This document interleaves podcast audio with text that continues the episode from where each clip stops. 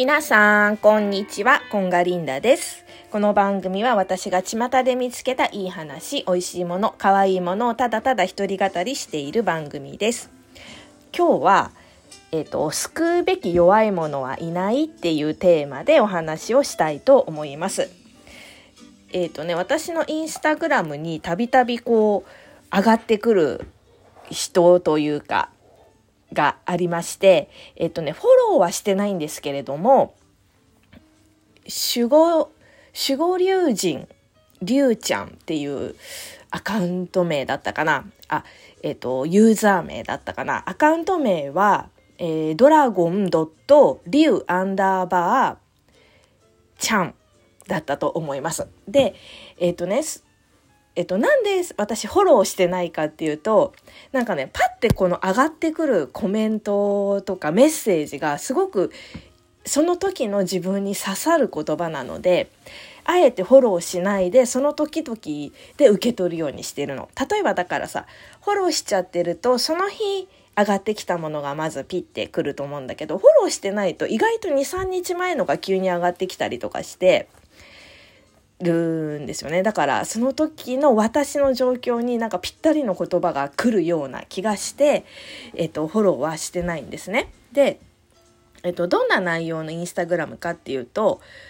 龍神様、えっと、ドラゴンが、えっと、その時々のメッセージを毎日こうくれるんだけれどもなんかさに、えっと、龍龍なので「なんとかなんじゃ」とか「お主は」っていう言葉遣いなのね。でなんか日本昔話とかさ小説とかおじいちゃんおばあちゃんの言葉遣いって大体「なんとかなんじゃ」とかって言うけど私今まで生きていった中でその言葉遣いを使っている人を見たお会いしたことがないんですけどまあ大体なんか古い人間とか神とか そういう存在を表す時ってなんとかなんじゃとかっていうのが面白いなと思っているんですけどまあそれはさておきね私が最近胸に刺さったそのりゅうちゃんからの言葉っていうのがえっとお主はまず自分のことを愛して愛してその次にこう家族だとか身近な人に愛を注ぐと。で、えっとこれからさ最近はとかこれから、えっとその範囲をねもっと広げてえー、と地域だったりとか社会貢献とか地球に愛を注ぐようになるだろうと。でその時に注意しなくちゃいけないのは救うべき弱者っていうのはいないよと。で、えーと、そう思っているのは自分がそういうフィルターをかけて人を見ているからだと。例えばだから私が勝手にフィルターをかけてあの人は弱者だから救ってあげなくちゃいけないとかそうやって思ってるだけでその人自体は弱者では本当はないよって世界はもう完璧に作られているからあなたが変えるようなことは一つもないよみたいなメッセージだったわけ。ではあと思って私この今ねハンドメイドで、えーと、ドールチャームとかを作ったり、まあ、金それに派生して巾着とか袋物とかを作ったりしてたりあとは、えーと、作業所の方が作ってくれる刺繍ブローチを仕入れて販売したりしているのね。でその時に、えーと私のこの仕事がもっと広がもっとこう手一杯になったりとかしてこう外に働きに行けないけどちょっとお金を稼ぎたい。ランチ代ぐらいは自分でっていうママさんとかに仕事を分け与えたりとか、まあ、作業所と言われるさちょっとこう知的障害だったり何らかのハンディがある人にも仕事を分け与えてあげたいっていう気持ちがあるんだけれどもその時にさ私これフィルターかけてたわと思って勝手にその人たちが、まあ、弱いとは思わないけど、まあなんか救ってあげなくちゃとか、手を差し伸べてあげなくちゃって、勝手に思ってるわと思ってね、手を差し伸べてあげるべき存在だっていうふうに思っちゃっている節があるなって思ったんですよ。ドキッとして。で、私、その最近のこの、えーと、ものづくりを始めてからの話ではなくってなんかもともと学生とかの頃から割とさ私、えーと部活動では中学でも高校でも副部長っていう役割を与えられてやっていたのね。であとはさ、えーとまあ、委員会とかでも委員長とか、えーと、お母さんになってもその幼稚園とかでクラスのなんか保護者の中でのこうあるじゃない？役割みたいな。クラスなんかまとめ役みたいな。そういうのに必ずなってたわけ。自分がなりたくて「はい」とかって言うんじゃないんだけどなんかこう周りから例えば副部長だったら周りからやってやってみたいな感じでなったりとか、えーと、お母さんになってからのそそういう役割もなんかもうみんなやりたがらないじゃない？でも私そこで時間を潰すのが本当に嫌なわけもう無駄な時間も甚だしいとかと思っちゃってもうじゃあやるよってすぐ言っちゃうんだよね。言っちゃうし、まあ、まあまあ、本当にできない人にさ、無理やりにお願いしてやってもらってもしょうがないじゃんみたいな。私だってやりたくないけど、まあできなくはないからやりますよみたいな感じのスタンスなんだけど、なんかその時にさ、副部長の時とかも、なんか、部長とその、その他部員の間でのいざこざをこうどうにかしてあげなくっちゃ。まあ弱者とまでは思ってはいないけどちょっと部員の人たちを助けてあげなくちゃみたいな心があったりとか。あとそういうまあ委員会とかさに対してもこう意見が言えない人に対して救ってあげなくちゃとか意見を拾ってあげなくちゃとかお母さんになってからのそういうところでもやっぱりさまあ本当にできないんだったら私できる私がやってあげなくちゃとかさ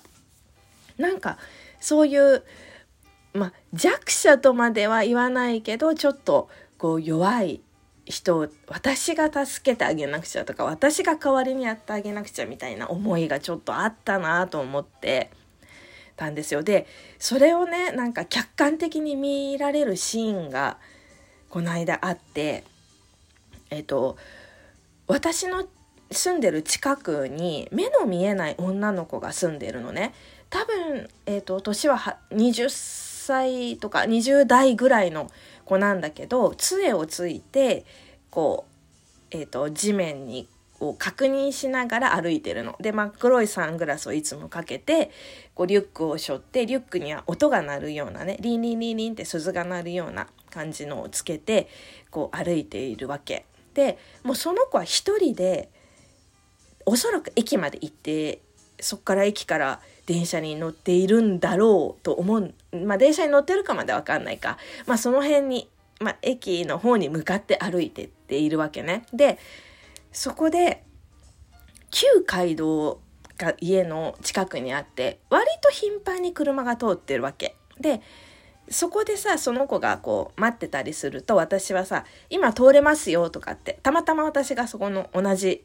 タイミングでいたら「今通れますよ」って声をかけてあげるってことはしてたんだけど手を差し伸べてあげるとまではやってなかったわけ。なぜならその子は一人で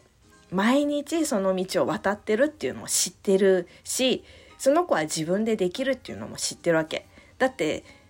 そう家の近くだからその状況とかこの3段の階段を毎日降りてるんだなとかこの道を通ってるんだなっていうのは分かってるからねで一人で必ず行って割とね頻繁に会うからああの子がいるなと思ったら避けてあげたりとかしてるわけよね。でもちろんさ彼女の方がさおそらくいろんなことに敏感だからあここに物がある気配がするなとかさ音がするから自転車が来たなとか私なんかより多分鋭く察してると思っているのでそこまで手は差し伸べてないわけ。でうちの近所でね、えーと工事をするっていう工事をしていてその朝早くえーと、駐車場にこの作業員じゃなくてね、えっと、警備員道の誘導する人たちが集まってちょっとしたミーティングみたいなことをしていたわけ。でまだ工事は始まってなくって、えっと、三角ポールとかも全く立ってない本当にただのいつもと変わらない日常の道がそこにあったわけ。だから彼女は杖をついて普通に歩けて駅の方に向かうことができる状況なんだけれどもその、えっと、交通をね誘導する人があって気がついその彼女に気がついて「お手を貸しますよ」っつってえっとこう彼女の手をこう握るっていうか腕を組んでたのかな。あんまりちょっとそこ詳しい状況は見てないけど言ってでその道を歩いてあげてたのね。これから工事が始まるであろう道だけど今現在は日常と変わっていないところを歩いてあげてたんだけれどもその必要は私は全く感じなかったんだよね。その場面で。